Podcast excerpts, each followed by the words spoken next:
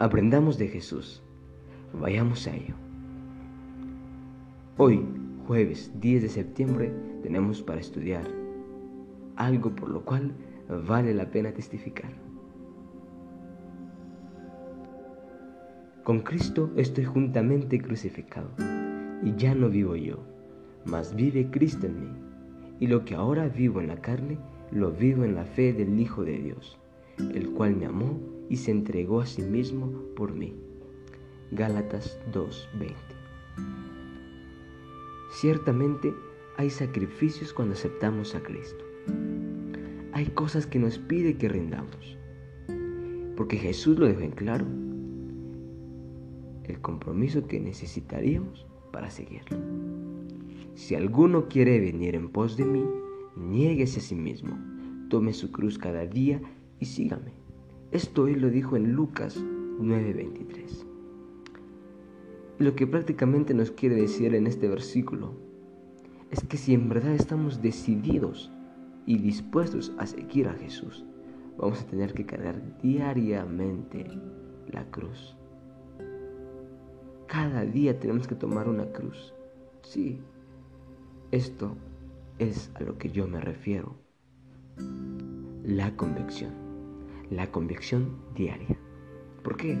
Porque si aquí hubiera dicho, toma una cruz y que esta cruz la lleves todo el tiempo de tu vida, entonces es como que te hubieras bautizado y bueno, con que ya te bautizaste, sigue, sigue, sigue, sigue, sigue y la llevas hasta el fin de tu vida. Pero no, aquí dice, cada día toma tu cruz cada día va a haber dificultades, cada día vas a tener problemas, cada día vas a pecar.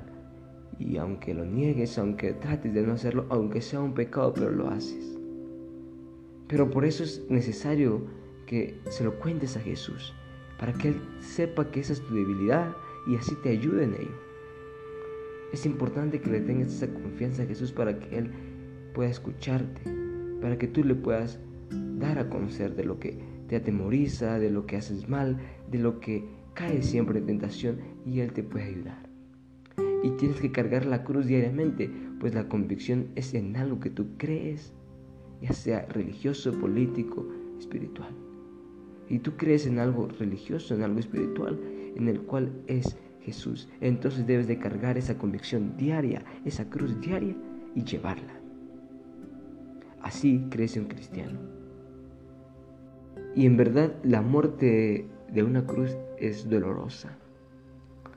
Es de las muertes más lentas, es de unas muertes muy dolorosas y que era un castigo más que una muerte.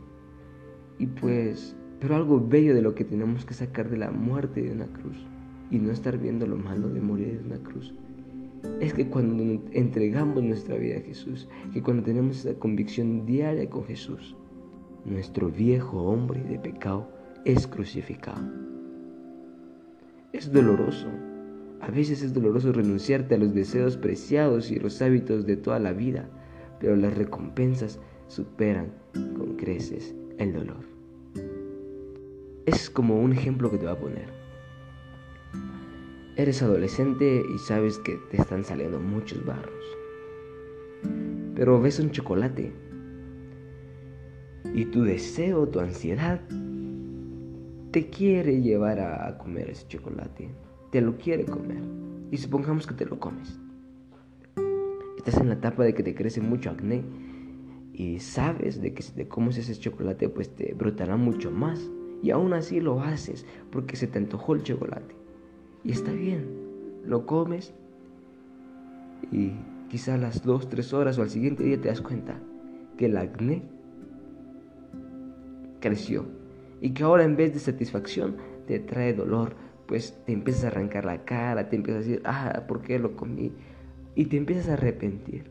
Es lo mismo en el pecado, es lo mismo en el no convertirte diariamente con Jesús.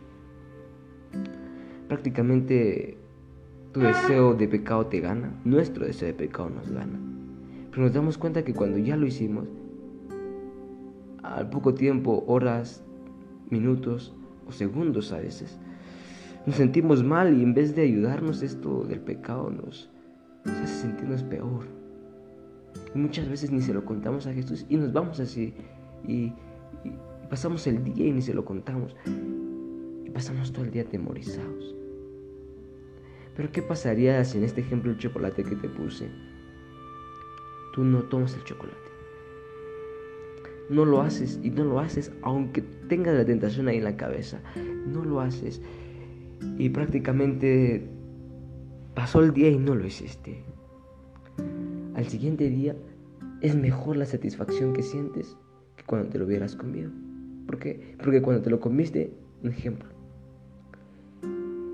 pues al ratito se te fue la satisfacción, te comiste el chocolate y fue un ratito de la satisfacción, pero en vez de traerte cosas buenas te trajo más acné. Mientras tanto, si no te lo comes, te trae la satisfacción que pudiste dominar tu espíritu y tu mente, que ya eres una persona que entiende y que sabe discernir entre el bien y el mal. Te trae positivismo porque dices, bueno, ya, ya tengo discernimiento entre lo bueno y lo malo y que es bueno para mí, ya puedo controlarme. Gracias. Y también te trae satisfacción, pues no te creció acné. Y entonces te das cuenta que la recompensa de no hacerlo es mejor al haberlo hecho. Y es así en el pecado. Es así en la vida cristiana.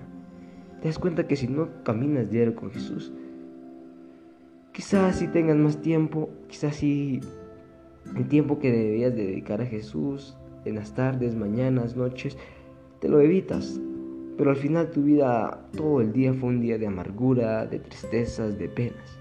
Pero si caminas con Jesús, si cargas diariamente esa cruz que debes de cargar, esa cruz de convicción diaria, pues te das cuenta que a pesar de, de los fallos, a pesar de que sí pecaste una vez, dos, y a pesar de que hiciste algunas cosas, algunas cosas no te salieron, aún así eres feliz porque sabes que Jesús te va a perdonar, te va a ayudar y te va a cuidar y que sabes que si se lo cuentas, lo que no pudiste hacer hoy lo vas a hacer mañana y que va a salir tarde o temprano va a salir. Que no te rindes, no estás en un fracaso. Eso es el punto que voy. Seguramente conoces testimonios de vidas de otras personas que son impactantes, bellísimas de lo que Cristo ha hecho en ellas. Pero la mayoría de estas vidas que han cambiado, que son grandes y cabeza en todos los sentidos, no se basan en los sacrificios que ellos hicieron por Cristo, sino se basan en los sacrificios que Cristo hizo por nosotros. Muchas personas dicen, ah, hago mucho sacrificio por Cristo, que tengo que darle mi tiempo que tengo que estudiar, que tengo que darle mínimo una hora diaria y, esa hora a mí me sirve. O cuando hacen algo por Cristo, se están glorificando, se están afanando de ellos mismos. Pues dicen, yo fui a hacer esto, yo fui a dar lo otro, que yo hago esto y esto y esto. Y, y pues están afanando ellos mismos y no, no aceptan lo que Cristo hizo por ellos.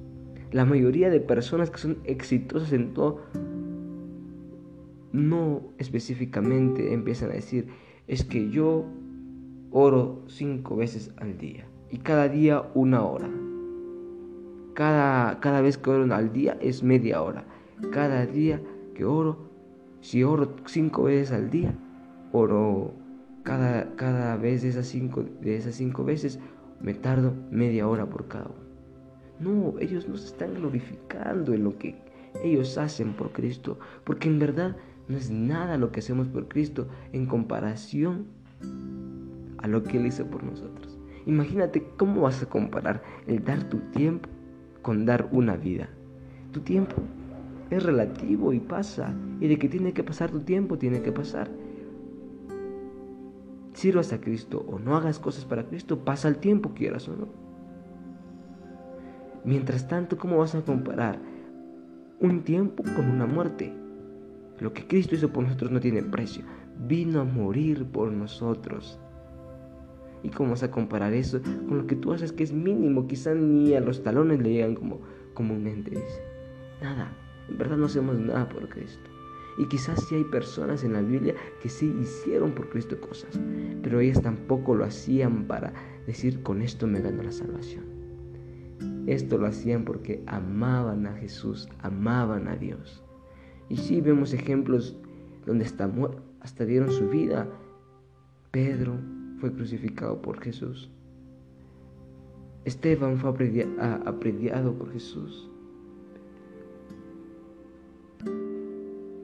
Los discípulos fueron perseguidos por Jesús, pero ellos no lo hacían porque decían, voy a hacer esto por Cristo. Y cuando ya terminaban de hacerlo, iban y decían a todos sus vecinos, a todos sus familiares, fíjense que yo fui y hago esto por Cristo.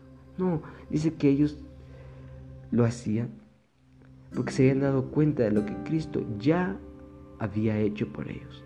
Esos hombres y mujeres estuvieron dispuestos a poner todo sobre el altar del sacrificio de acuerdo con el llamado de Dios en su vida. Ahora tenemos libertad de predicar, ahora tenemos libertad de, dar a conocer de Jesús. ¿Quién nos va a perseguir por eso? Mira, hasta yo te estoy hablando por podcast. ¿Y quién me dice algo? Nadie. Es libre.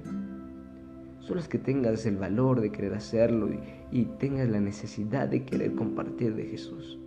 Esas personas, aunque tenían muchas dificultades, Pablo, Pedro, Mateo, todos los discípulos, aunque tenían muchas dificultades al momento de compartir de Jesús, sabían que hasta podían morir, aún así lo hacían, porque sabían que Cristo ya había hecho algo mucho más grande por ellos anteriormente.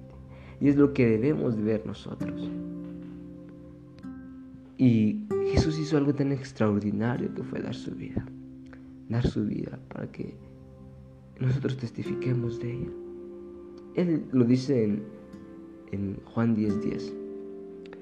El ladrón no viene sino a hurtar, matar y destruir. Yo he venido para que tengan vida y para que la tengan en abundancia. Él vino a su propósito, hizo su propósito y no se glorificó por ello. Cuando escuchas en la Biblia, en algún testimonio, en, cuando platicaba con los fariseos, cuando platicaba con la gente que decía, bueno, yo vengo a dar mi vida por ustedes y aún así me están tratando. Jamás. Él aún así viendo que lo trataban mal, viendo cómo lo despreciaban, aún así quiso entregar su vida. Él bien se pudo haber arrepentido y decir, bueno, por esta clase de personas que me rechazan, que me odian, vengo y, vengo a entregar mi vida. Yo me regreso. Eso hubiera dicho. Él bien podía hacer esto. Él es Dios, Él es poderoso pero aún así mira su misericordia, su amor, su gracia, viendo aún así cómo lo rechazan, viendo y él escuchando cómo lo odiaban, aún así él dio su vida y nunca se glorificó por eso, jamás. Él solo lo hizo, lo hizo por amor. Y solo quiere que tú hoy y yo veamos lo grande que es eso, lo grande que hizo por nosotros y lo compartamos. Que testifiquemos de cómo Jesús vino a salvar nuestras vidas y ya no estamos perdidos si nosotros así lo decidimos. Y sí, es difícil ser un cristiano eficaz, próspero, diario, compartir de Él, testificar de Él. Es difícil porque todos tenemos pruebas diarias, todos tenemos cosas que no debemos de hacer diarias, pero que cuando conocemos a Cristo y lo vamos conociendo diariamente y cargamos nuestra cruz, nos trae una convicción diaria también.